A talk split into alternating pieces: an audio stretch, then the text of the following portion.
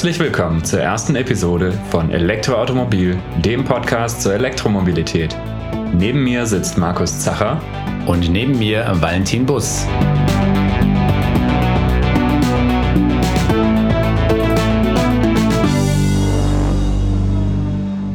Wir starten heute mit der ersten Ausgabe von dem neuen Podcast von Elektroautomobil, passend zur Ausgabe 04 2020 unseres Printmagazins. Ähm, wir werden nun zu jeden neuen Ausgabe, die zum Magazin Elektroautomobil erscheint, einen Podcast auch veröffentlichen. Und natürlich nicht nur dazu, also die Elektroautomobil erscheint ja sechsmal im Jahr, sondern werden auch zusätzlich regelmäßig spannende Interviewpartner haben, werden so über die Elektromobilität berichten, über Technik, über wirtschaftliche Aspekte, über gesellschaftliche Aspekte und alles, was eben dazugehört. Nicht zuletzt werden wir aber auch verschiedene persönliche Erlebnisse und ähm, Erfahrungen mit einfließen lassen. Wie kommen wir dahin? Wir haben natürlich auch ein bisschen Podcast, Geschichte und Erfahrung. Bisher haben wir die letzten anderthalb Jahre den Generation Strom Podcast gemacht, der voraussichtlich erstmal nicht weitergeführt wird oder wenn dann mit äh, gelegentlichen Bonusinhalten. Aber der geht sozusagen jetzt in diesem neuen Elektroautomobil-Podcast auf. Und ähm, so setzen wir mehr oder weniger nahtlos dort an. Wer also mehr zu unserem Hintergrund wissen will, dem sei ans Herz gelegt, nochmal die Generation Strom Podcast Folgen anzuhören, falls er sie nicht schon kennt. Ähm, zum Beispiel sehr beliebt die Folgen über den Vergleich zwischen Brennstoffzellen, Wasserstofffahrzeugen und batterieelektrischen Fahrzeugen. Das sind Folgen 6 und 7.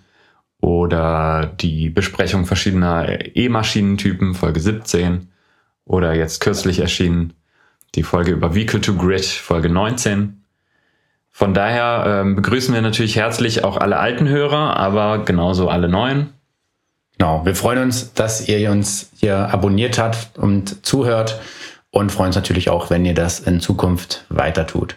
Und wir werden im Prinzip ähnlich weitermachen wie bei Generation Strom, dass wir einige News zur Elektromobilität ähm, vorstellen und uns dann jetzt bei den ausgabenspezifischen ja, Podcast-Episoden dann bestimmte Themen nochmal rausgreifen und die ein bisschen detaillierter erläutern, also dass es immer eine Ergänzung zum Magazin ist, was wir nicht tun werden, ist aber eben das Magazin jetzt hier vorlesen. Dafür gibt es dann eben die Printausgabe.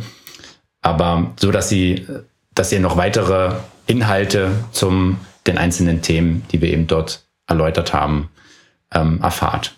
Mhm. Dann legen wir doch los mit den aktuellen News.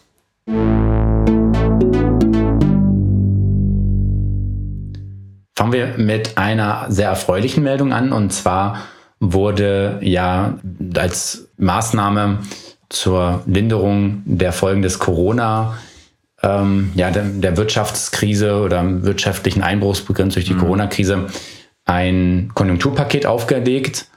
Und da ein wesentlicher Baustein darin ist die Förderung der Elektromobilität. Wir haben in der aktuellen Ausgabe da eine äh, umfangreiche Übersicht über die einzelnen Maßnahmen drinne. Ähm, nur noch mal zur, vielleicht der wichtigste Punkt ist der gestiegene Umweltbonus beim Kauf eines Elektroautos, mhm. der nun bei 9000 Euro netto liegt und in Verbund mit der 16 Prozent ähm, Mehrwertsteuersenkung ähm, sind es dann effektiv 9480 Euro, die man spart, wenn man sich ein Elektroauto ähm, zulegt, das maximal 40.000 Euro Netto-Listenpreis hat. Mhm. Also er setzt sich aus zwei Komponenten zusammen. 3000 Euro gibt der Hersteller, 6000 Euro ähm, bekommt man von der BAFA, also sprich vom Bund. Und auf die 3000 Euro, die der Hersteller gibt, die werden eben auf den Netto-Listenpreis angerechnet, spart man sich dann eben auch die Mehrwertsteuer, die darauf dann eben nicht anfällt. Das sind dann diese 480 Euro, sodass man in Summe auf 9480 Euro kommt. Mhm. Und gültig ist das Ganze sogar rückwirkend? Für alle Fahrzeuge, die ab dem 4. Juni 2020 zugelassen wurden. Und auch in Österreich wurde ein Maßnahmenpaket aufgelegt und ähm, hier steigt die Prämie auf 5.400 Euro ähm, ja, Bruttowert, also mit Berücksichtigung der Mehrwertsteuersparnis von 20 Prozent, die eben darauf anfallen. ähm, bis zu einem Listenpreis von 50.000 Euro brutto. Also auch hier werden Elektroautos, die ab 1.7. zugelassen wurden, bis 31.12., also bis Ende des Jahres, günstiger. Gut, dann kommen wir zum ersten Fahrzeug und zwar ist das der BMW iX3. Viele, viele Jahre nach dem i3 hat BMW jetzt das ähm, nächste elektrische, vollelektrische Modell angekündigt, ähm, beziehungsweise auch mit allen technischen Daten vorgestellt. Und zwar handelt es sich letztendlich um eine elektrifizierte Version des X3. Das heißt, man kann sagen, ähnlich wie zum Beispiel der Mercedes EQC ein äh, elektrischer GLC ist, ist das eben ein elektrischer X3. Das heißt, es handelt sich auch hier um eine, ein Conversion BEV, ein Umbau einer bestehenden äh, Verbrennungsmotorplattform eigentlich. So gesehen kein bahnbrechendes Fahrzeug, wenn man das vergleicht mit einem i3, der ja wirklich ähm, komplett neu designt wurde und komplett auf Elektro äh, ausgelegt ist das eher konservativ. Er unterscheidet sich optisch jetzt auch nicht besonders stark vom X3. Es gibt ein paar Akzente, ein paar blaue ähm, Details an der Karosserie. Dann ist die Niere ein bisschen verkleidet. Ja, gut, dann steht halt irgendwo noch ähm, das I ähm, für, dass es sich eben um ein elektrisches Fahrzeug handelt. Aber ähm, ich würde sagen, auf den ersten Blick kann man nicht unterscheiden, ob es sich jetzt um einen Verbrenner handelt oder um ein Elektroauto. Mhm. Dann kommen wir mal zum äh, Motor, der jetzt drin ist, statt eines Verbrenners. Und zwar ist das ähm, ein fremderregter Motor. Das ist eher selten in der Fahrzeugklasse. Also das kennt man sonst eher von einem Renault zum Beispiel. Der Vorteil dieses Motors ist, dass er eben ohne Permanentmagneten auskommt, die ähm, wiederum zur Herstellung seltene Erden benötigen. Das heißt, jeder, der sich bisher ähm, dem Gegenargument gegen Elektromobilität ähm, konfrontiert sah, dass da ja seltene Erden notwendig sind, die sonst wo gefördert werden. Das ist in dem Fall nicht der Fall, wobei wir auch schon äh, im Generationsstrom-Podcast öfter darauf eingegangen sind. Ähm, erstens, dass seltene Erden jetzt auch nicht so äh, umweltschädlich sind oder bedrohlich und auch an vielen anderen Stellen genutzt werden. Und äh, die E-Maschinen und ihre Vor- und Nachteile haben wir auch in der Generationsstrom-Podcast Folge 17 besprochen. Interessant ist eben, dass BMW jetzt, Sie nennen es die fünfte ja, Antriebsgeneration. Kann sich natürlich jetzt fragen, was sind eigentlich die, die vier davor? Gut, eine davon wird eben der i3-Antrieb sein. Mhm. Ähm, ja, dass sie eben da eben vom permanent erregten Synchronmotor eben auf den fremd erregten Synchronmotor gewechselt haben. Ich denke, das hat auch keiner groß erwartet. Es wird auch nur einen Motor geben, also sprich der X, iX3 hat keinen Allradantrieb, sondern nur Heckantrieb. Und die Leistungsdaten sind jetzt mit 210 Kilowatt und 400 Newtonmetern. Ich würde sagen, das ist adäquat, ist in mhm. Ordnung, aber natürlich auch weit von dem weg, was man vielleicht jetzt bei einem Tesla oder auch äh, anderen Premiumfahrzeugen so kennt, die dann eher so bei 300 Kilowatt liegen. Mhm. Das heißt, er spielt dann eigentlich nicht in einer Klasse, jetzt zumindest von der Motorisierung mit einem EQC oder e-tron oder iPace, sondern eher ähm, Richtung Polestar, Model 3, Model Y? Ja, die sind eigentlich eher Leistung, also größentechnisch auf jeden Fall Model 3, Model Y irgendwo dazwischen. Also eher Model Y, weil es ja auch ein ja. SUV ist. Äh, der Polestar 2 ähm, ist auch eher eine Limousine. Ähm, aber die liegen auch leistungstechnischer eher drüber. Hm. Also mehr Richtung über 300 kW. Der Ford Mustang Mach-E, der ist auch so in der Leistungsklasse äh, um die 200 kW unterwegs. Gibt es auch äh, Varianten damit, allerdings dann auch zum Beispiel mit Allradantrieb, ähm, was, wo ich jetzt so den größten Wettbewerber hier eigentlich sehen würde, so in der, in der Klasse, wo man es sehr direkt miteinander vergleichen kann. Die Ladeausrüstung ist allerdings ganz ordentlich. Es gibt 11 kW äh, Onboard-Lader, dreiphasig, mhm. ähm, ist eigentlich standesgemäß. Ähm, die Schnellladung soll mit bis zu 150 Kilowatt erfolgen. Das ist eigentlich auch ganz ordentlich. Das ist ja so das, was beispielsweise ein Audi e-tron macht. Mhm. Ähm, die Frage ist natürlich dann immer nach der Ladekurve und wie lange wird die Leistung gehalten. Mhm. Aber BMW spricht von 34 Minuten Ladezeit von 0 auf 80 Prozent. Und wenn man das dann mal überschlägt, dann kommt man auf ungefähr 104 Kilowatt durchschnittliche Ladeleistung. Ähm, das ist eigentlich ganz in Ordnung. Das heißt, er hält die Ladeleistung nicht ganz so stark wie ein mhm. e-tron zum Beispiel, aber ähm, durchaus Auf dem Niveau von einem EQC zum Beispiel. Genau, ja. Oder vielleicht sogar ein bisschen besser. Genau, das würde ich jetzt so erwarten, muss dann einen Test zeigen. Also auch die Ladezeit wäre auch ungefähr von 0 auf 80 Prozent ungefähr das, was ein EQC hat. Mhm. Ähm, die Batterie ist mit 80 Kilowattstunden angegeben. Davon sind 74 Kilowattstunden nutzbar. Ansonsten noch Reichweite ähm, gibt BMW mit 460 Kilometern an nach WLTP-Norm. Mhm. Das ist ja schon ganz ordentlich für 80 Kilowattstunden Batterie. Also das deutet auf einen nicht allzu hohen Verbrauch zumindest nach Norm an. Mhm. Also gerade dafür, dass das ja dann doch auch ein SUV ist, was wahrscheinlich nicht so wenig wiegt ähm, und nicht so windschlüpfrig ist. Genau, ja, also leicht ist der iX3 nicht. Der wiegt leer 2, ja, fast 2,3 Tonnen. 2,2, 2,3 Tonnen.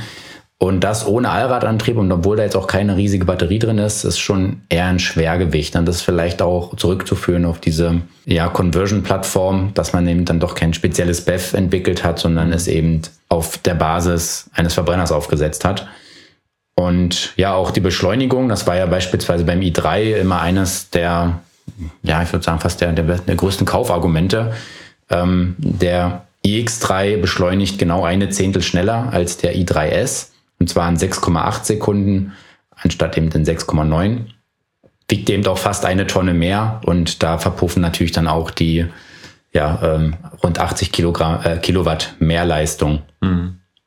Also fast ein wenig enttäuschend, wobei die Leistung natürlich trotzdem noch äh, vollkommen ausreichend ist und auch wer jetzt umsteigt von einem äh, Benziner oder Diesel auf ein Elektroauto wird von der Beschleunigung wahrscheinlich nicht enttäuscht sein. Mhm wer jetzt äh, umsteigen würde von einem, von einem Tesla, der wäre vielleicht äh, ein bisschen enttäuscht davon, ja. dass BMW, die ja schon für Fahrdynamik auch stehen, da jetzt nicht ganz an der Spitze mitfährt. Ja.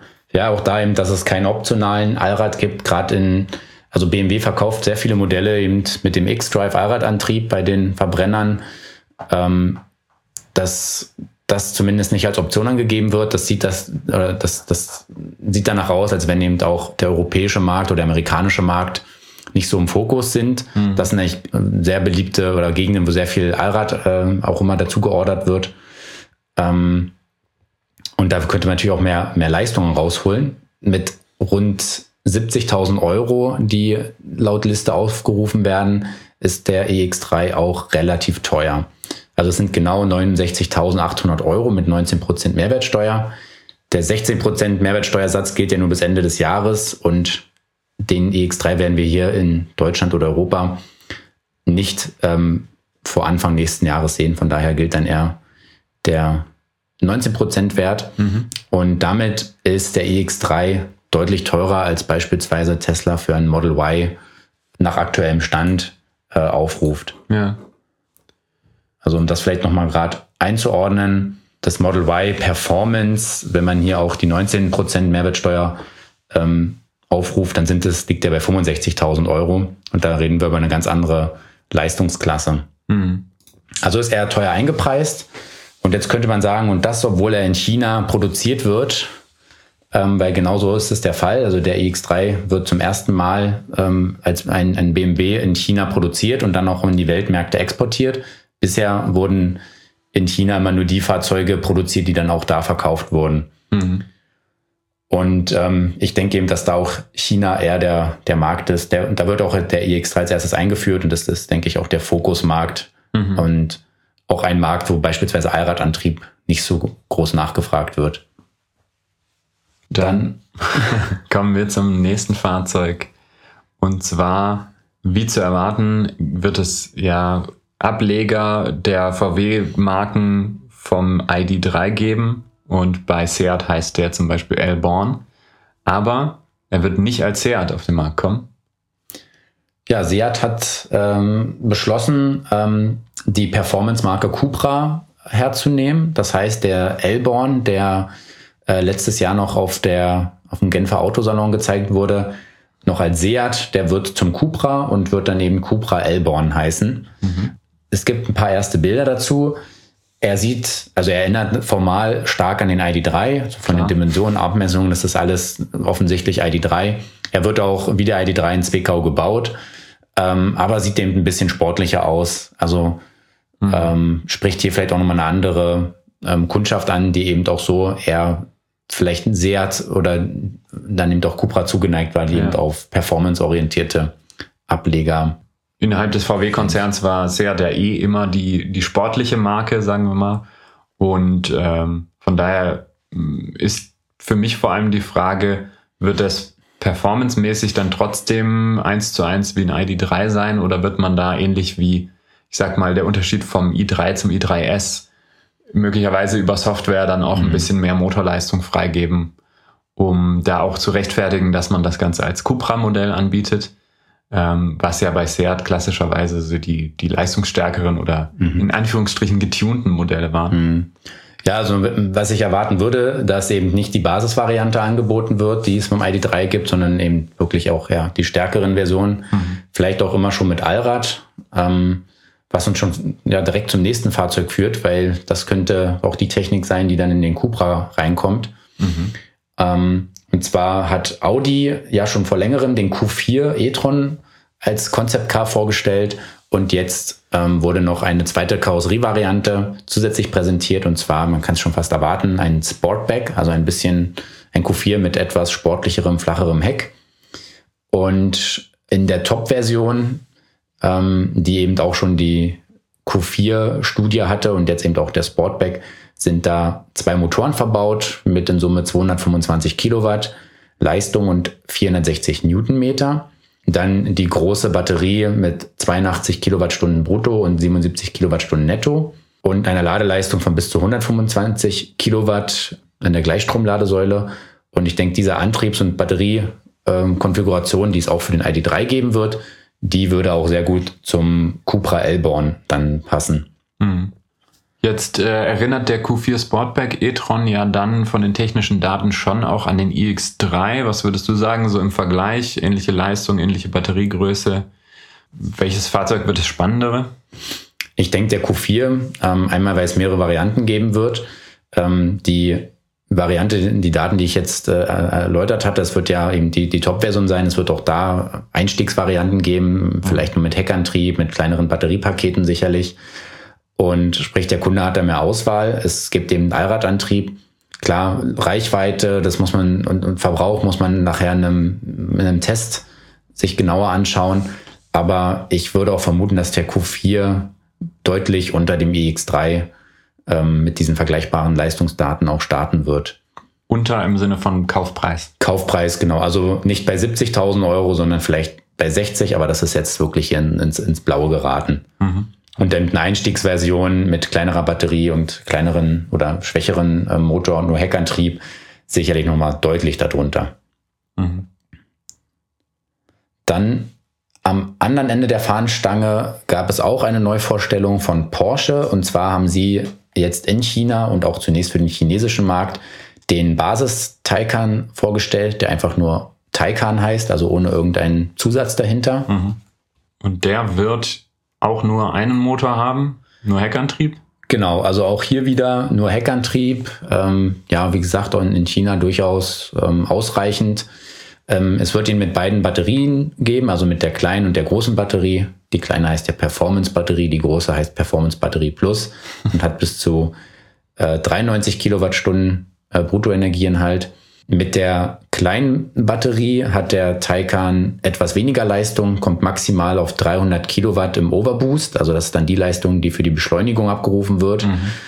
Und regulär sind es 240 Kilowatt und mit der großen Batterie steigt die Boostleistung um 50 Kilowatt auf 350 kW und der regulär sind es 280. Also das sind dann so, sag mal, Leistungsregionen, wo sich dann eben auch e-tron, iPace, EQC Polestar 2 und so weiter aufhalten. Allerdings natürlich in einem sportlichen Paket, ähm, was ich sag mal Fahrwerk und Co. angeht. Genau, klar. Also, da ist es natürlich weiter ein Porsche mit allem, was es auch an Extras dafür gibt, um den hochzurüsten. Das ähm, Zweiganggetriebe wird auch die Basisversion kriegen, ne? Richtig, genau. Also der Heckmotor ist immer mit dem Zweiganggetriebe gekoppelt ähm, wo sich Porsche auch einen Vorteil dem verspricht bei der Effizienz, weil dann einfach in den höheren Geschwindigkeitsbereichen ähm, über das Zweiganggetriebe ein effizienterer Lastbereich des Elektromotors ähm, ja abgerufen werden kann. Mhm. Und so soll auch der Basis-Taycan mit der großen Batterie der reichweitenstärkste Taycan werden. Das ist eigentlich nicht äh, wirklich überraschend. Ja. Aktuell gibt es hier nur die NEFZ-Werte mit 489 Kilometern. Ähm, auch hier Hintergrund in China werden aktuell noch NEFZ-Werte kommuniziert. Also die Reichweitenangaben aus China und für China sind immer noch nach der alten Norm. Aber man kann davon ausgehen, nach WLTP werden es ein bisschen mehr als genau. 400 Kilometer wahrscheinlich. Ja, sicherlich, genau. Also aktuell liegt der Porsche Taycan 4S bei bis zu 463 Kilometern nach WLTP. Also es kann gut sein, dass hier der NEFZ und der WLTP-Wert sogar relativ ähnlich sind. Mhm. Und das ist ein Phänomen, was man aber auch schon bei anderen Fahrzeugen beobachtet, dass äh, die NEFZ und WLTP-Werte zusammenrutschen, weil sie eben offenbar schon mehr auf den WLTP optimiert werden ah, okay. und dann nicht mehr der NEFZ-Wert ja so im Fokus ist und sprich die, der NEFZ-Wert wird dann eigentlich schlechter, weil er auf diesem Zyklus nicht mehr, nicht mehr optimiert, optimiert ist.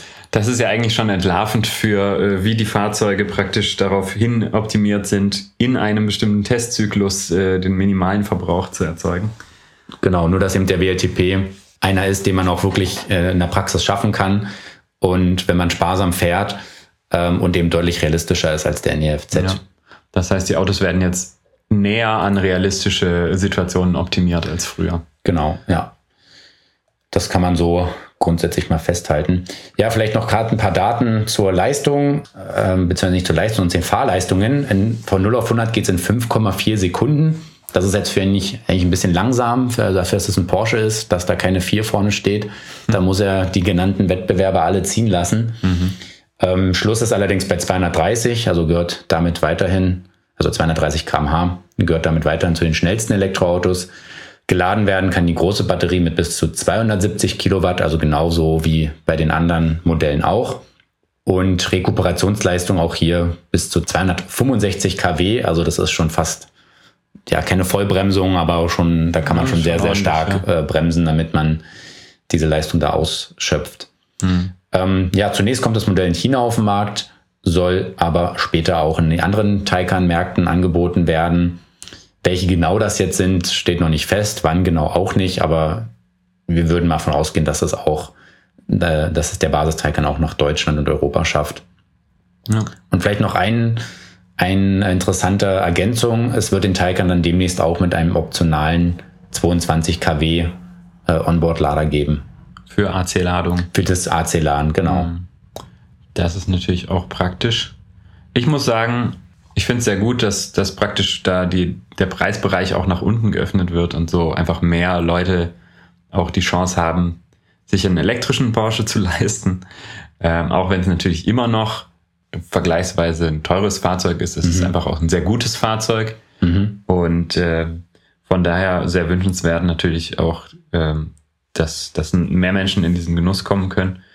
Und ich habe gestern zufälligerweise ist mir ein Taycan in Stuttgart so über den Weg gelaufen, beziehungsweise vorbeigefahren und ich hatte schon vor weitem gesehen, oh, da kommt irgendein cooler Sportwagen und habe hab praktisch die Ohren aufgesperrt und mhm. habe nichts gehört und dachte, das ist aber angenehm. also es war halt schon ein bisschen später und ähm, die Erwartung war, dass er jetzt gleich irgendwie was lautstark vorbeibollert. Und ich fand es sehr positiv, dass das nicht passiert ist, mhm. sozusagen. Und dann habe ich gesehen, ah, ein Taycan, ja, das erklärt. Ja, das könnte halt auch irgendwie vielleicht auch einen Trend mal setzen. Hm. Dass es einfach cool ist, einen leisen Sportwagen zu fahren. Vielleicht noch kleiner Fun Fact. Ich hatte bei Instagram den Porsche Taycan Basis vorgestellt und dann, also mit der Performance-Batterie ein paar Daten dazu angegeben und dann gefragt, äh, ob der reicht oder ob es schon ein Turbo oder ein stärkeres Modell sein muss. Mhm. Und tatsächlich haben von den Leuten, die abgestimmt haben, 74 Prozent gesagt, klar, der Basis reicht. Und wenn man sich ja. natürlich die reinen Zahlen mal anguckt, dann reicht das auch äh, völlig aus, auch wenn es damit natürlich nicht das leistungsstärkste Modell ist, aber man fährt eben einen Porsche. Und ähm, auch bei den Verbrennern sind ja die, die Basisfahrzeuge durchaus auch beliebt. Also mhm. es gibt schon genug Kunden, die eben einen Porsche haben wollen und nicht unbedingt den Turbo oder irgendwas brauchen. Kommen wir zu einer äh, anderen Fahrzeugkategorie. Zum Schluss der Nachrichten haben wir einen Bus, ein öffentliches Verkehrsmittel sozusagen, ähm, und zwar den E-Citaro. der äh, als erstes in größeren Stückzahlen hergestelltes äh, Fahrzeug eine Festkörperbatterie enthält. Beziehungsweise optional enthalten wird. Mhm. Ähm, das hat jetzt Mercedes bekannt gegeben mit einer, mit der ja, Vorstellung des Gelenk, der Gelenkbus-Variante vom E-Citaro. Ähm, also bisher gab es den ja nur in der, ja, also ohne Gelenk und jetzt gibt es ihn auch mit Gelenk. Mhm. Und dazu hat Mercedes gleich ja, zwei Batterieverbesserungen äh, bekannt gegeben. Einmal wird die bisher noch verbaute Batterie mit 292 Kilowattstunden gegen ein ja, Pendant ausgetauscht mit 396 Kilowattstunden. Und das ist allerdings noch nicht die äh, Festkörperbatterie, sondern noch eine klassische Batterie mit NMC-Zellchemie, also der derzeit am weitesten verbreitesten ähm, Zellchemie. Dazu haben wir auch in der aktuellen Ausgabe 04 einen Artikel dazu. Nur kurz, NMC steht für Nickel, Mangan und Kobalt.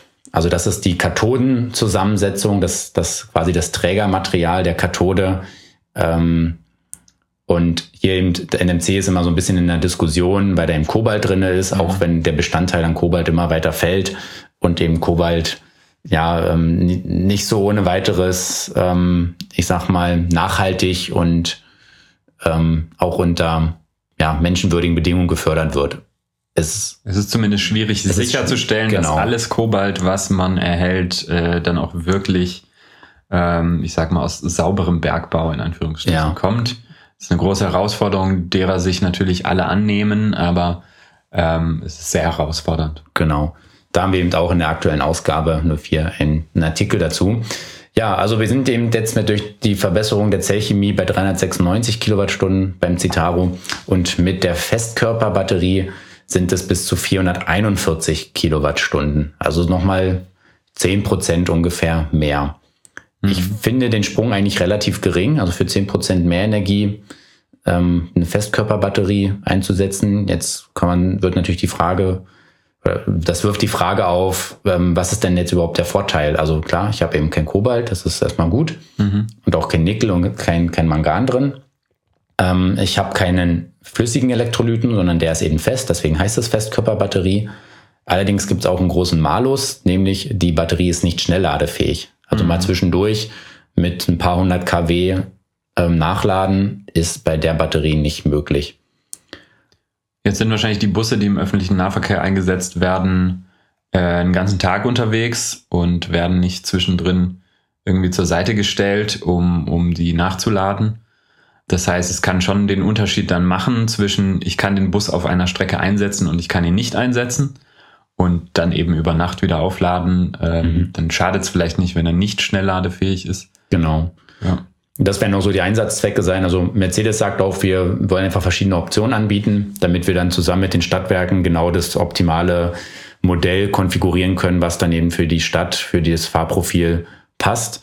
Und für ähm, die Städte, bei denen eben diese neuen Batterien nicht ausreichen, ist sogar noch eine Brennstoffzelle als Range Extender in Vorbereitung, die dann ab 2022 angeboten werden soll. Mhm. Und ähm, da wurde dann eben eine relativ kleine und günstige Brennstoffzelle kontinuierlich die Batterie nachlädt.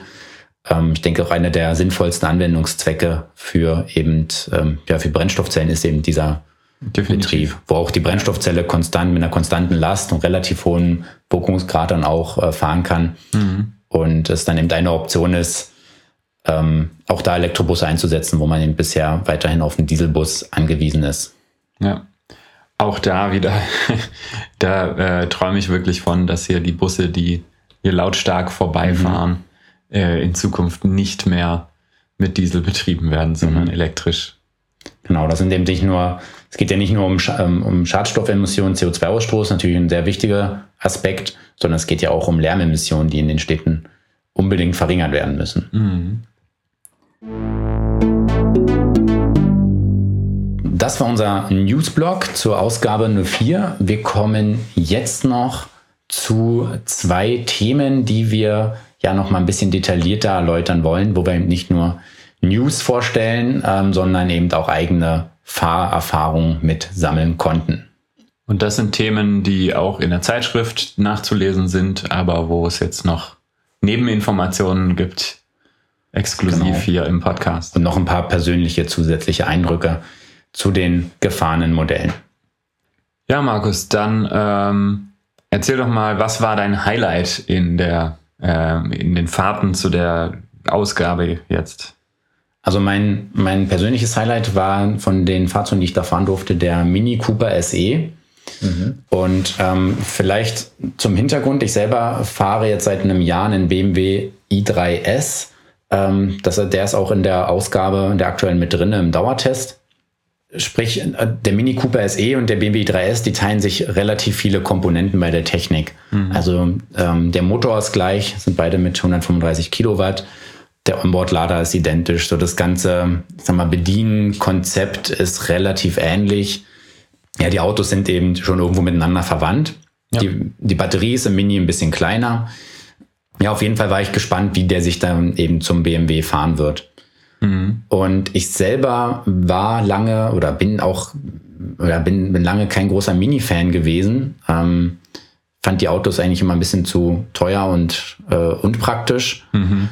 Ähm, aber ich muss sagen, nachdem ich jetzt mit dem Mini äh, zwei Wochen ähm, rumfahren konnte, hat sich da mein Bild so ein bisschen gewandelt.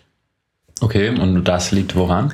Ja, also wirklich dieses äh, Fahrverhalten, wovon ja viele Mini-Fahrer auch immer schwärmen und warum eben viele Leute auch wirklich auf äh, Mini ähm, extrem gerne fahren. Das, das wird ja immer das Go-Kart-Feeling genannt. Genau, das kann ich auch nur so bestätigen. Also der Mini fährt sich wirklich richtig klasse um Kurven, macht unheimlich Spaß. Ähm, egal ob jetzt auf der Landstraße oder auch in der Stadt, weil er eben auch noch wirklich ein kleines Auto ist. Mhm. Ähm, also auch wirklich stadttauglich. Ähm, und das hat sich einfach bestätigt. Also das Fahrwerk, die Lenkung, das Ganze, auch die, die Sitzposition. Man sitzt im Mini relativ tief, weil man eben nicht auf einer Batterie sitzt, sondern die Batterie befindet sich im Mitteltunnel, mhm. also zwischen den, ähm, zwischen den Sitzen, zwischen den Vordersitzen und dann unter der Rücksitzbank. Und dadurch sitzt man deutlich tiefer als im i3 und auch insgesamt viel sportlicher. Mhm. Also verglichen mit einem, mit vielen Elektroautos sitzt man wirklich sportlich tief ähm, beim Mini drin. Allein das macht subjektiv schon einen ganz anderen Eindruck. Ähm, die Lenkung ist einfach alles nochmal, das Lenkrad ein bisschen kleiner ausgeführt, ein bisschen direkter und damit lässt sich der Mini trotz Frontantrieb auch äh, extrem gut eben um Kurven fahren und es macht wirklich richtig Laune. Mhm.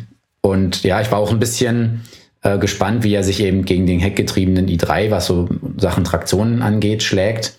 Jetzt war es in dem Testzeitraum überwiegend trocken ähm, da war es überhaupt kein Problem. Also die, die Leistung kriegt er gut auf den Boden, aber selbst, ähm, es hat natürlich auch mal zwischendurch geregnet, selbst dann funktioniert ähm, die Traktionskontrolle ganz gut. Ja. Bei den koreanischen Modellen mit 150 kW von Hyundai und Kia, also e-Niro, der Kona, ähm, da kenne ich es eher, dass man, wenn man dann ähm, Vollgas sozusagen gibt, dass die Vorderräder durchdrehen. Mhm. Und das hat BMW hier oder im Mini dann ähm, ganz geschickt gelöst, dass das eben nicht so passiert. Ja, selbst beim E-Golf, der ja deutlich weniger Leistung hat, ist das auch schon so, dass er bei, bei Nässe muss man eigentlich schon in den, in den Eco-Modus schalten, weil er im normalen Fahrmodus bei etwas ähm, schwererem Gasfuß oder beim Rausbeschleunigen irgendwie aus einer Kurve oder Kreisverkehr sofort mhm. anfängt, mit den, mit den Reifen zu scharren.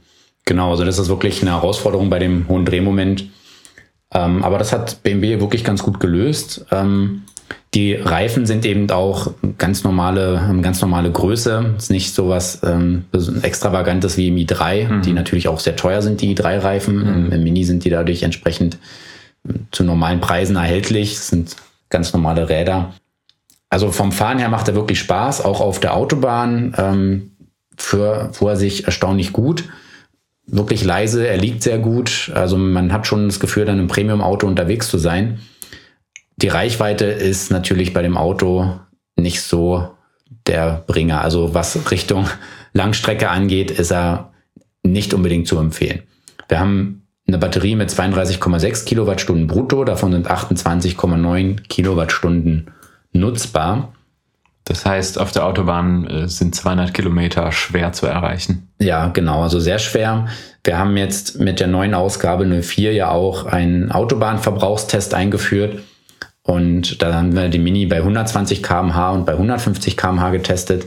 relevant ist der Wert bei 120 km/h. Das ist eine gute Reisegeschwindigkeit mhm. und da kommt man um die 170 Kilometer weit. Mhm. Das ist auch so ein Wert, der sich in der Praxis auch wirklich bewahrheitet hat.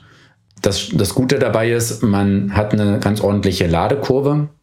Mhm. Also der Akku wird wie auch im i3 mit 50 bis zu 50 kW geladen. Mhm. Relativ ähm, konstant steigt, also äh, geht die, die Ladeleistung dann hoch auf diese 50 kW und dann fällt er ungefähr bei 70 Prozent ab. Ähm, bei 80 Prozent hat man aber immer noch um die 30 kW Ladeleistung. Also man kriegt den Akku ziemlich schnell wieder voll. Mhm. Jetzt muss man aber sagen, dass 50 kW natürlich, äh, es macht es insofern leicht, als man jeden äh, Schnelllader an der Autobahn mhm. nehmen kann. Genau. Egal, ob das jetzt ein High-Power-Charger ist oder ein gewöhnlicher mhm. 50 kW Lader. Ähm, auf der anderen Seite sind das natürlich Ladeleistungen, die ähm, heute schon viele Fahrzeuge auch überbieten. Also klar, 50 kW war vielleicht vor drei, vier Jahren noch ein guter Standard. Heute mhm. ist das eher minimal. Normal, ja. Man muss dem zugute halten, der Akku ist relativ klein, sprich die Belastung für die Batterie ist natürlich relativ groß bei 50 kW. Es ist ein Unterschied, ob ich einen mhm. ähm, 50 Kilowattstunden Akku mit 50 kW lade oder eben nur einen, der um die 30 hat. Mhm. Also insofern ist es schon ganz ordentlich. Und die, die Ladekurve ist eben wirklich konstant. Also es ist egal, wann ich ihn anschließe, ich kriege dann meine rund 50 kW raus, eben bis 70 Prozent. Das macht das auch relativ einfach, mal ähm, ja, ein optimales Ladefenster auch zu erwischen. Hm. Aber für Langstrecken eignet sich der Mini eher nicht. Er ist halt so wie E-Auto vor E-Auto fahren vor fünf Jahren oder so war. Mhm. Also wäre ja, wäre die Generation so Zoe noch mit der kleinen Batterie oder selbst mit der 40er oder i3 mit dem mittleren, ähm, also mit der 94, 96, 94 Ampere-Stunden. Genau, Akku-Generation hat oder den E-Golf, der wird es kennen. Mhm. Aber ich denke, dass, ja, heute sind nicht, sag ich mal, viele Autos weiter, also mit, mit größeren Akkus. Jetzt muss man natürlich sehen, was ist auch die Zielgruppe des Minis. Ja. Ähm, ich denke, die Hauptwettbewerber hier sind eher Fahrzeuge wie äh, der Honda E, der ja auch ganz klar äh, so auf Lifestyle ja. ähm, Pendlerfahrzeug macht. Ja.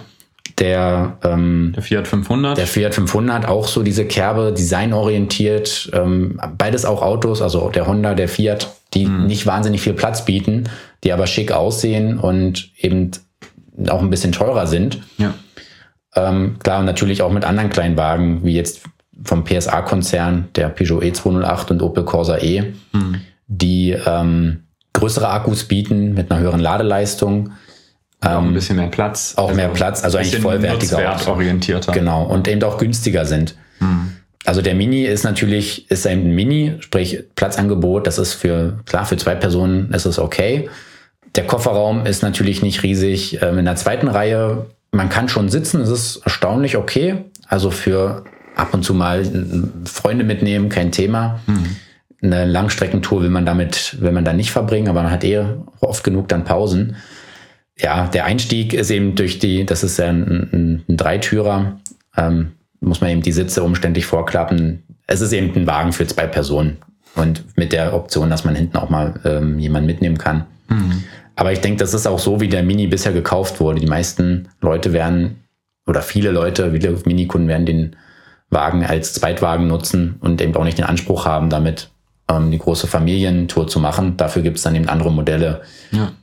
Und dafür wiederum ist ja dann ähm, auch die Batteriegröße durchaus vernünftig und angemessen. Also wenn ich ohnehin das als Zweitfahrzeug für den Stadtverkehr nutze, dann ähm, brauche ich ja auch nicht unnötig viele Rohstoffe, sage ich mal, in diesem mhm. Fahrzeug zu verbauen und die ich immer mitschleppe, ohne dass ich sie wirklich benötige. Ja, also man kommt im Alltag schon im City-Verkehr sehr gut damit aus. Ähm, da muss man auch nicht jeden Tag laden, weil die wenigsten fahren am Tag 170 Kilometer und sicherlich nicht äh, mit dem Auto.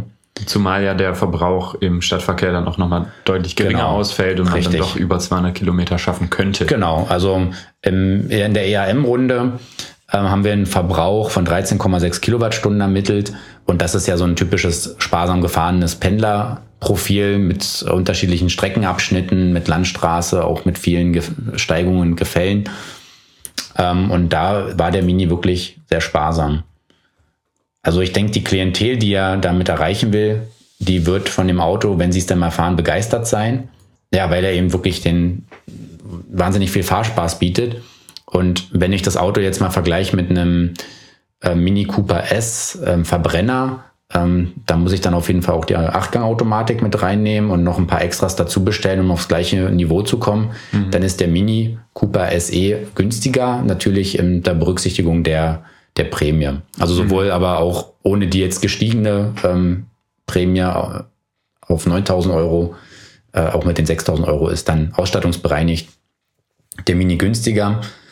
Ähm, der, also der Elektro-Mini, der geht bei 32.500 Euro los. Dann gibt es anders als sonst nicht eine riesenlange Liste, wo ja. man dann zig Extras ankreuzt, sondern es gibt verschiedene Trim-Levels. Mhm. Das ist dann eben S, M, L und XL. Und ich sag mal, dass ein bisschen Spaß macht, sollte man sich schon den M oder eigentlich eher den L sogar gönnen. Und dann hat man eigentlich ein sehr gut ausgestattetes Auto. Und trotzdem nicht zu einem exorbitanten Aufpreis. Genau, also. das ist noch ähm, halbwegs fair äh, eingepreist. Soweit ich mich erinnere, ist, glaube ich, für 37.000 ist dann wirklich alles mit drin und ähm, 37.500 mit dem L-Trim. Ähm, da, da hat man wirklich ein sehr, sehr gut ausgestattetes Fahrzeug. Mhm. Wenn man da jetzt die Prämie, die aktuelle Prämie abzieht, dann landet man ja unter 30.000 Euro. Ja, das ist für einen Mini eben, also Mini Cooper S, ist das ein wirklich fairer Preis. Mhm. Ähm, ja, vielleicht noch ein Kritikpunkt, den ich aber noch ergänzen muss, ist eben das Thema, ein, ein Kritikpunkt und ein, ein Lob. Äh, Kritikpunkt eben die Assistenzsysteme. Da gibt es eben nur einen ganz normalen klassischen Tempomaten, der einfach mhm. nur, man stellt eine Geschwindigkeit ein und die wird gehalten, also mhm. ohne Abstandsregelung. Das, da bieten einfach alle Hersteller heute schon mehr an, also alle Wettbewerber. Ähm, das ist meines Erachtens so ein Premium-Fahrzeug nicht so richtig ja, up to date. Mhm. Da muss es mehr geben. Ähm, aber es gibt eine zweite Rekuperationsstufe und man kann jetzt eben von diesem One-Pedal-Drive auch ein bisschen runtergehen. Man kann auf eine geringere Rekuperation stellen und dann ist es eher, wie man es ja vielleicht aus dem Verbrenner kennt, so ein typisches leichtes, ähm, eine leichte Schubrekuperation, die dann einsetzt. Ist aber auch ganz, ganz, ähm, ganz nett, wenn man beispielsweise auf der Autobahn ist und das dann lieber mal so ein bisschen rollen lassen will, ja. wenn man vom Fahrpedal geht. Genau, also das ist ja auch einer meiner, sage ich mal, Schmerzpunkte beim i3, dass man diese sehr starke Rekuperation nicht deaktivieren kann. Mhm. Und äh, da eindeutig ein Vorteil oder ein Pluspunkt beim Mini. Was ich sehr, sehr cool fände, wäre, wenn sie noch einen, den Fünftürer praktisch mit der 120 mhm. Ampere-Stunden Batterie aus dem i3 ausstatten würden oder entsprechend äh, der Batteriekapazität. Ja. Weil den Fünftürer finde ich vom Nutzwert wirklich deutlich besser. Der hat nicht nur die hinteren Türen, sondern eben auch einen größeren Kofferraum und insgesamt ähm, ja mehr Nutzwert. Und mhm. wenn der zusätzliche Platz, der ist, der ist auch insgesamt ein bisschen länger, mhm. dann dafür genutzt werden würde, da auch noch bisschen mehr Batteriekapazität reinzubauen, dann wäre das äh, wirklich auch ein sehr, sehr rundes Paket. Ja, naja, also ich denke, da, da gäbe es auch viel Potenzial, die Mini-Palette eben auch äh, komplett zu elektrifizieren. Mit der aktuellen Plattform wahrscheinlich schwierig, weil sie hier auch schon, auch BMW das ja so ein bisschen nachträglich reingebastelt hat. Mhm. Äh, auch eine Karosserievariante, wo mich auch in den sozialen Medien einige Rückmeldungen ähm, ja, bekommen habe, ähm, war auch, dass ein Cabrio ein Knaller wäre. Ähm, weil das wäre ungefähr dieselbe, äh, die, dasselbe Package. Und ja. Ähm, ja, so ein richtig elektrisches Cabrio gibt's ja eigentlich aktuell nicht. Also ja. Wäre ein Alleinstellungsmerkmal, mhm. abgesehen von einem Roadster vielleicht. Von dem Roadster und vom ja, Smart ähm, Cabrio. Ja, stimmt. Aber das ist natürlich kein so richtig vollwertiges Cabrio. Ja. Also würde, glaube ich, seine Freunde finden und vielleicht überlegt sich das ja BMW für die nächste Generation. Mhm. Gut, das waren der Mini. Dann ähm, gibt es noch ein anderes Fahrzeug, was jetzt gerade heiß diskutiert wird und auch in der neuen Ausgabe ähm, behandelt, und zwar der Polestar 2. Richtig, den äh, konnte ich in Hamburg fahren. Also das war jetzt kein umfangreicher äh, mehrtägiger Test, sondern es war eben die Möglichkeit, das erste Mal sich hinter das Lenkrad vom Polestar 2 zu klemmen, den ich auch schon, oder den wir auch schon äh, insgesamt sehr lange beobachten, nämlich seit er in Genf letzten Jahres vorgestellt wurde. Auch mhm. da haben wir beim Generation Strom Podcast ähm, schon drüber gesprochen gehabt. Folge 1. Genau, es war sogar die erste Folge. Ja, deswegen waren wir sehr gespannt, wie sich der Polestar 2 eben fährt und äh, was er eben insgesamt so für einen Eindruck macht. Vielleicht noch mal ein paar Eckdaten dazu. Also der Polestar 2 hat zwei Elektromotoren, zwei permanent angeregte Synchronmaschinen, einen in der Vorder-, einen in der Hinterachse, also Allradantrieb mit jeweils 150 kW und 330 Newtonmeter. Und das ergibt dann in Summe 300 Kilowatt Leistung und 660 Newtonmeter Drehmoment. Das ist ja schon ganz schön viel. Also der geht bestimmt gut voran. 4,7 Sekunden von 0 auf 100. Das ist auf jeden Fall konkurrenzfähig. Ja, also spielt definitiv da in deiner Liga mit den anderen ja, Elektroautos der 300 kW Klasse. Wir haben das vorhin schon häufiger erwähnt. Der Mercedes EQC, der iPace, äh, Tesla Model 3 Long Range ist auch so in diesem Bereich. Der ähm, ist aber auch der direkteste Konkurrent zum Polestar, oder? Der Tesla Model 3, weil im Gegensatz zu den anderen kein SUV. Genau, das ist eben schon so eine, also eher eine Limousine. Von daher absolut der erste Wettbewerber, der so direkt zum, zum Model 3 sich eigentlich ähm, ja, anschickt, mhm. da ähm, Konkurrenz darzustellen. Es ist eine fünftürige Limousine, sprich man hat hinten ein Fließheck, eine große Kofferraumklappe, das ist natürlich sehr praktisch für die Beladung. Ja. Ähm, es gibt auch einen kleinen Frank, wo man ein bisschen Ladekabel reinschmeißen kann, mhm. nicht so groß wie im Model 3. In Summe ist allerdings das Platzangebot nicht so üppig. Also ja.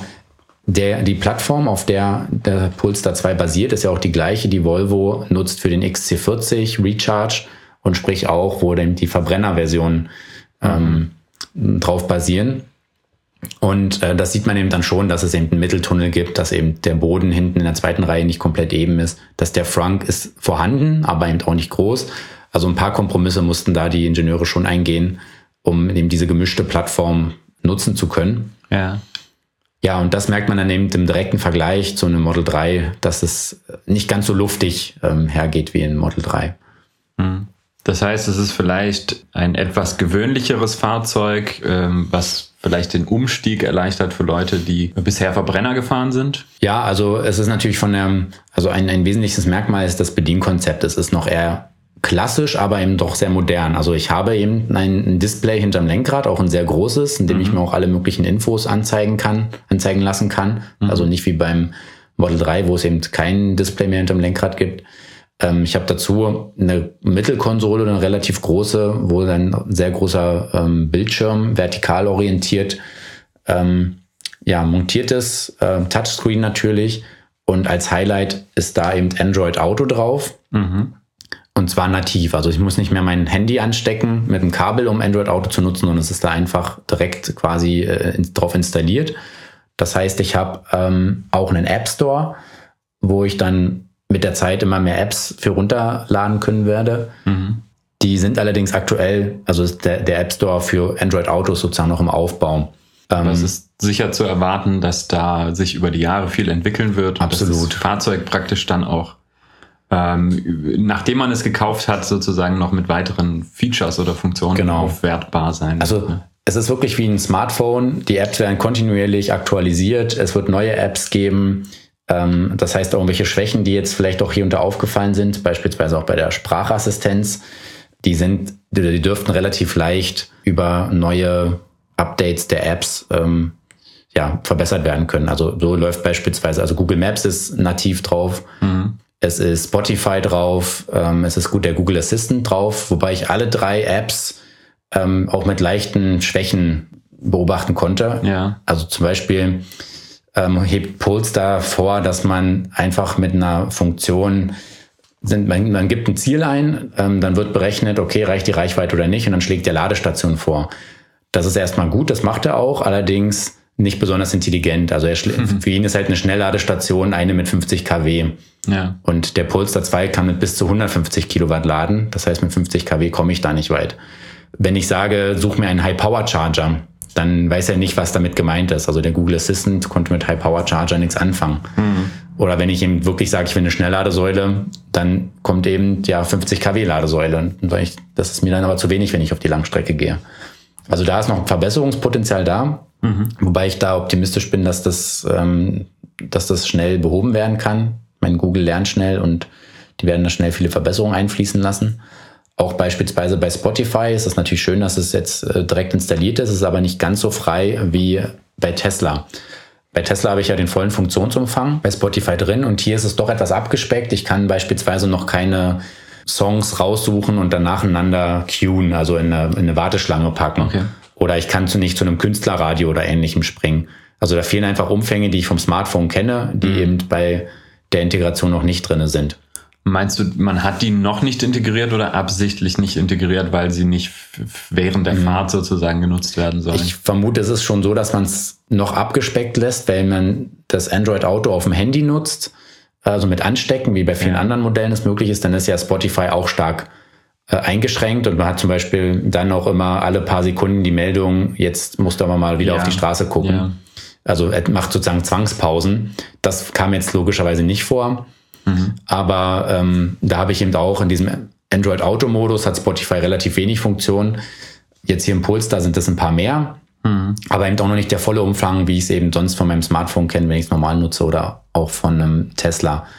Und ähm, ja, da sind eben noch ein paar Punkte, da muss noch was an der Software optimiert werden. Das sind diese, diese Reichweitenberechnungen mit Ladestationen raussuchen.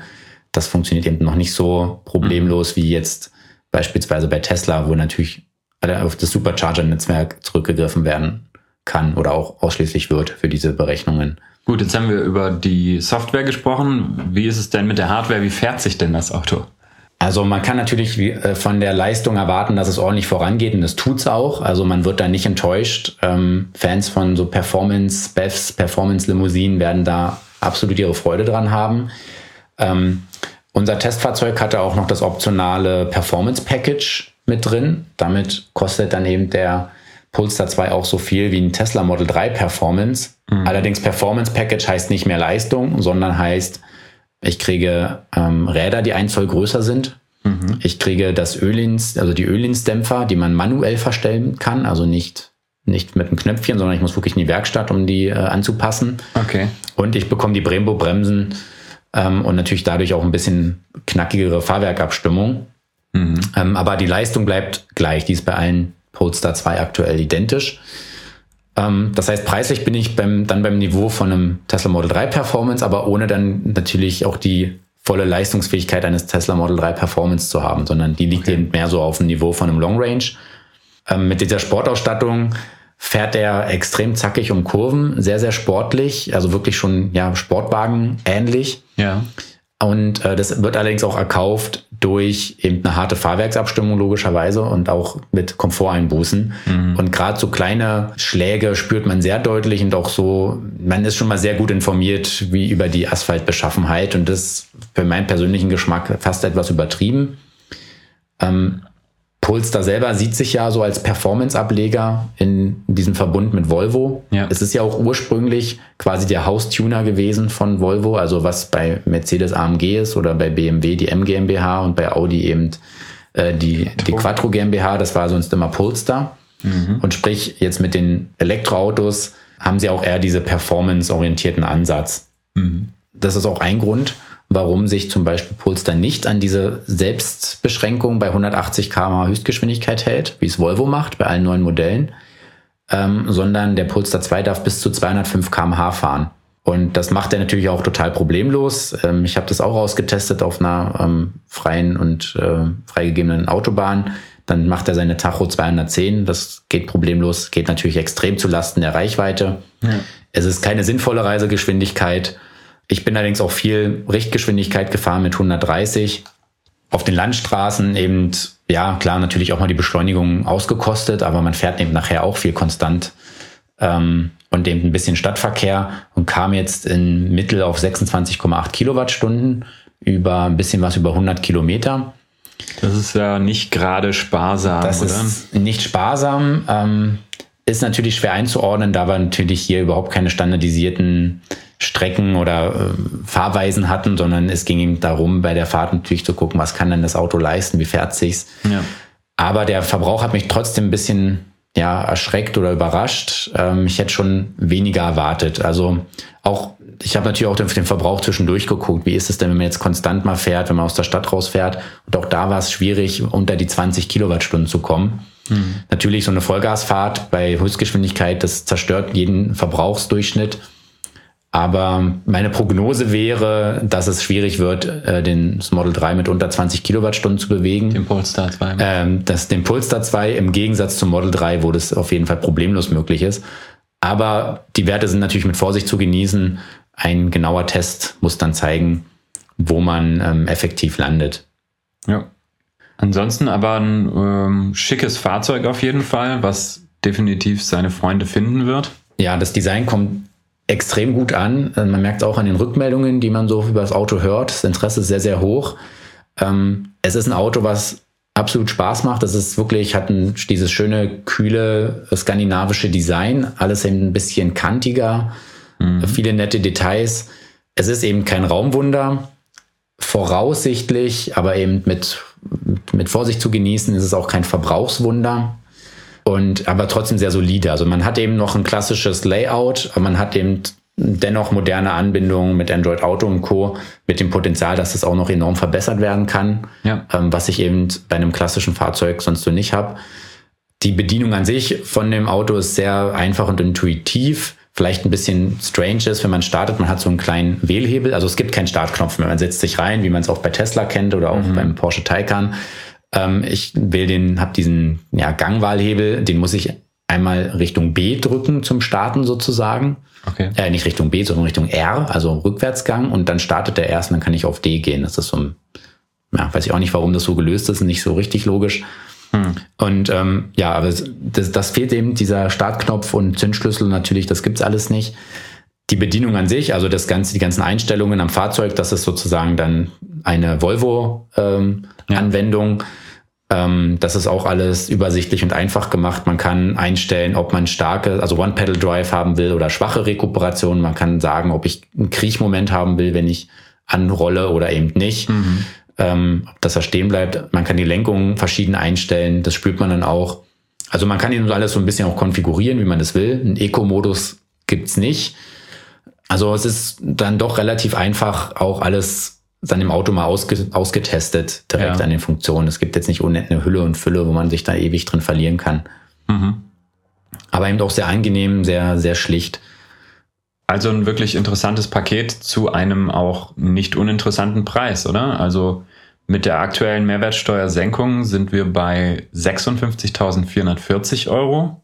Und dafür ist aber auch schon alles drin. Ne? Ja, also es gibt eigentlich nicht groß noch Extras. Klar, Farbe und sowas, da kann man sich noch ein bisschen austoben. Aber ansonsten äh, das Performance Package ist das teuerste Extra, was ich nicht empfehlen würde. Es gibt noch eine Anhängerkupplung, wer sie braucht, aber ansonsten ist eigentlich alles mit drinne. Ähm, und man muss sich da nicht mehr ewig durch irgendwelche Preislisten noch wühlen. Ähm, vertrieben wird das Auto auch online, also ähnlich wie Tesla, dass man den online bestellt. Es wird wie auch bei Tesla ähm, so Stores geben, spezielle mhm. Polestar Stores in ausgewählten äh, Städten, wo man die Autos sich angucken kann. Service und Vertrieb läuft dann über ausgewählte Volvo-Partner. Also da muss man sich auch keine Sorgen machen, wenn es um Reparaturen oder Wartung und ähnliches geht. Mhm. Ähm, da hat man eben die Vorteile, dass man mit etablierten Volvo-Händlern und Partnern zusammenarbeiten kann und auch wird. Ja.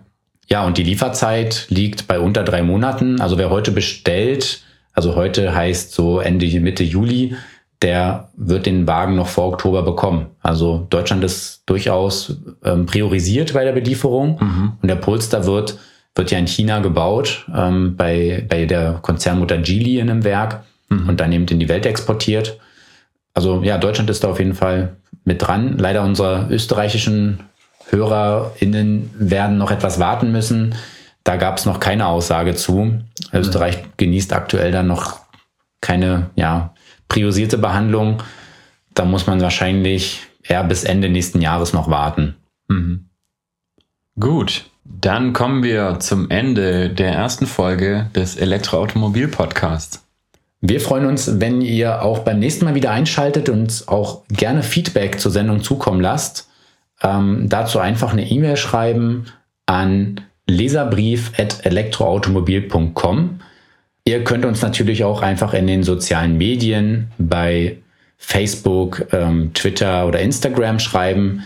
Und wir freuen uns da auf jeden Fall über jede Rückmeldung. Und natürlich in den genannten Kanälen gibt es immer noch weitere Infos und News und ja, aktuelle Geschehnisse rund um die Elektromobilität, die wir da außerhalb des Magazins natürlich berichten.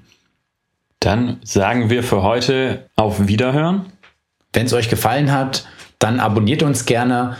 Wir haben schon weitere Folgen in Vorbereitung, noch viele spannende ähm, Themen im Petto. Und ähm, wir bauen auch kontinuierlich die Verfügbarkeit des Podcasts auf. Am Anfang wird es noch nicht den auf allen Plattformen geben, aber wir arbeiten daran, dass es ihn dann auch nachher bei Spotify, iTunes und Co.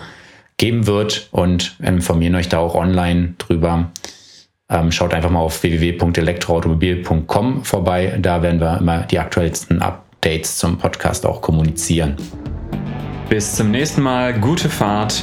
Bis bald. Euer Markus. Und euer Valentin.